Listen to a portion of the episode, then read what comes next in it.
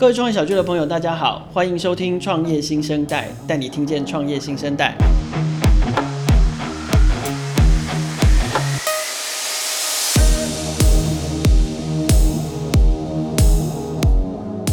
我是创业小聚的凯尔。创业新生代这个节目呢，是数位时代和创业小聚在二零二零年，同时也是创业小聚十周年，我们所推出的新尝试。希望在 Podcast 风行的当代，让大家也能够用听的方式听见创业小聚。而我们节目的主角，当然也会是台湾新创产业里面最核心的力量，也就是新创团队。所以每一集十分钟左右的创业新生代里面，我们将介绍一家新创公司，让大家可以用最精华浓缩的时间，快速了解一个最有潜力的新创。首先，让我们请今天分享团队来跟大家打招呼。我们欢迎圈圈科技的 Alan。嗨，大家好，我是 Alan。呃，我先自我介绍一下我自己。嗯，我过去呢，其实十几年的时间都在数位广告这个领域。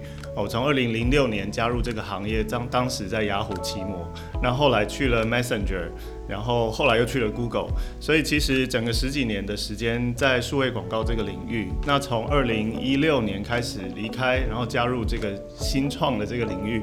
那我们的这个呃圈圈科技这个公司呢，我们是二零一八年开始的。那着重在伪网红这件事情，透过网红来做行销。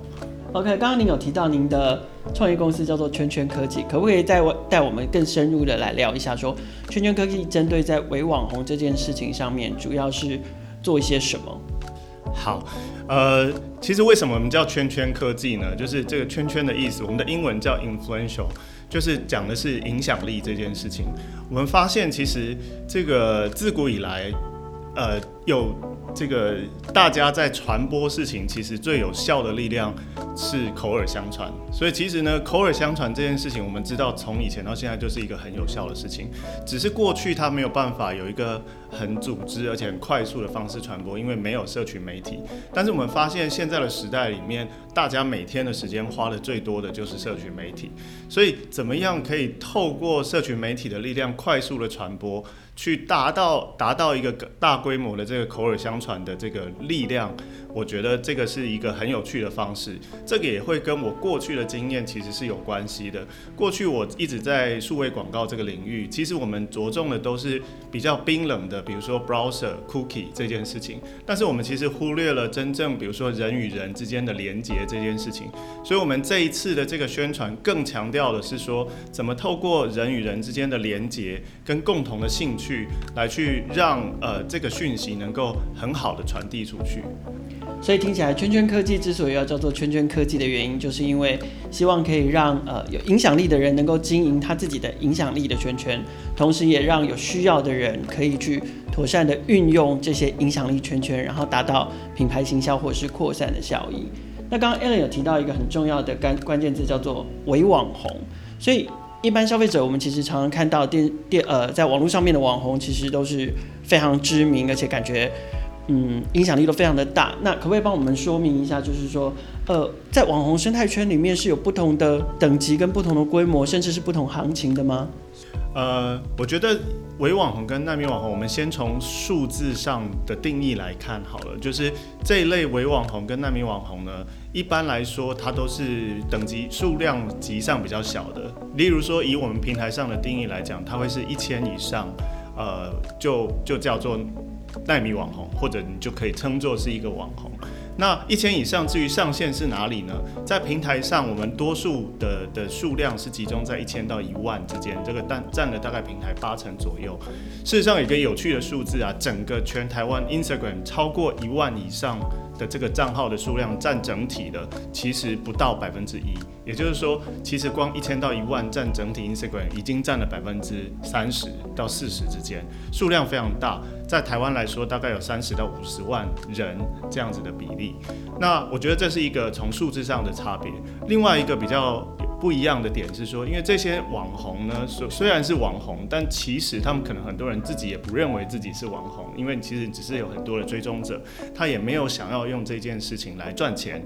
所以呢，很多时候他会跟真正专业你在找大网红在接洽上是不一样的。找大网红你需要透过经纪公司，你需要很多专业的。来回等等，但很多小网红其实基本上，你可以把它想象成他就是你的消费者，只是他是一个很有影响力。力的消费者。所以你透过这样的方式找到这些很有影响力的消费者，来帮你宣传你的品牌，因为他可能也之后来体验了以后就会爱上你的产品。所以这个会是我们。觉得大网红跟小网红一个很不一样的地方。那当然，第三点讲到影响力，因为这些小网红呢，跟他的粉丝之间距离很近，影响力很高，互动率很高，所以呢，找到这些人呢，他你就有机会可以在网络上透过这些人的呃宣传，有得到达到一个很好的效果。可是这样听起来就是说，哎，奈米网红跟微网红好像不如我们一般所熟知的那个大网红那么容易接触，那么容易找，所以。呃，如果是这样的话，我们如何透过圈圈科技的应用跟平台，然后来好好的跟这些耐米网红或微网红接触，然后同时呃用在我们所需要的影响力上面？没有错，没有错，因为像这些网红，实际上。过去他不知道他自己原来有这样的影响力，所以我们一直讲说自媒体，然后个人经济、零工经济，实际上这个就会是最好的展现。因为这些人或许他真的就是对这件事情很有兴趣，他很喜欢插画，他过去也找不到对他有兴趣的广告主，但可能在我们的平台上就会有一个花店啊。他可能就会对这个网红会很有兴趣，就能够找到他，所以我觉得这个会是一个很好的方式，来作为长尾效应里面两边供给跟需求的媒合。那请问一下，你们怎么找到这十万个网红？然后你们怎么你们怎么把他们聚拢到平台上？同时又是如何确认他们的嗯等级啊、分类啊、他们的影响力？怎么定义他们的影响力大小？这个你们怎么做到？是。其实影响力我们会以两个最主要的指标来衡量。第一个当然就是它本身的这个粉丝数，就是 follower 的数量。第二个呢，我们会很强调的就是互动率。这个互动指的就是，诶，他的每一篇贴文有被多少的按赞，有被多少的留言。那透过这些的分析，我们就会知道说，哦，他的每一篇贴文，他的粉丝跟他真正互动的情况是怎么样？他是不是一个僵尸的账号？所以我们透过这些方式呢，帮你 filter 出来真正有效的人。那我们是怎么找的呢？实际上，因为 Instagram 是一个开放的平台，那开放的平台的意思就是每个档案其实都是公开的啊。基基本上，如果你想要被 follow，你你一定会是一个公开的档案。那透过这些公开的档案，我们就能够找到这些资料。那透过我们背后的这个数据的运算的技术跟分析，能够把这些。呃，不同的网红做一个不同的分类，所以这个是我们运用的方式。那当然，在透过前台一个很简单、容易懂的这个这个平台的流程，能够去完成这件事情。所以其实我们一直会把我们自己定位成是一个行销行呃社群行销的 Airbnb，所以就是这样子的意思。所以听起来，从资料的获取到资讯的呈现这部分，都还是要透过一些呃特定的科技去把资料进行会诊，然后分析，最后是呈现给所需要的客户的面。是，当然。OK，所以听起来你们目前主要锁定的网红是放在 Instagram 上面。那之后有没有其他平台的应用，或者是其他类型的网红，或者是其他更扩大可以应用的商业模式？其实我们的这个公司的这个 vision 跟 mission 其实是说，我们希望能够。让每个人的影响力都可以被很好的发挥，所以其实如果我们的 mission 是这样的话，我们其实并不会只局限在 Instagram 这个平台上。对我们来说，我们最终极的目的是想要让每个人都可以发挥他的影响力，只是每个人影响力发挥的方式跟 channel 可能不一样。例如说。Instagram 可能是它其中的一种，YouTube 可能是它其中一种，Facebook 可能会是另外一种。那其实我们只是先从这个 Instagram 切入，那切入之后，我们就会去借接很多未来的这个产品，我们就会去把其他的这些 social channel 接进来，那就可以真正达到我们希望做到的事情，就是让每个人都有机会可以发挥他的影响力。好，非常谢谢 Alan 今天来接受呃创业新生代的首录节目首录的采访。那你可不可以用最快的时间让告诉大家，如果要使用圈圈科技的服务，要透过什么样的管道可以找到你们？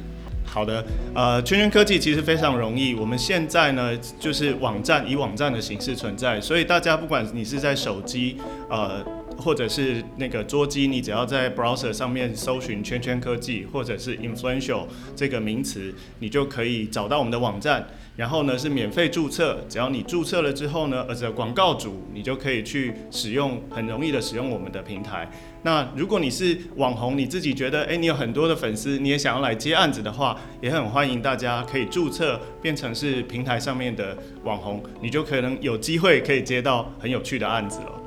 好的，今天非常谢谢圈圈科技的 Alan，希望接呃之后我们也有机会可以透过圈圈科技的平台邀请到。网红来上我们的节目，非常谢谢你。最后，谢谢大家收听今天的创业新生代。如果你对这一集分享的团队有兴趣，在创业小聚的网站都可以找到更深入的报道。另外，在创业小聚的新创资料库，你也可以找到这个团队的联络方式。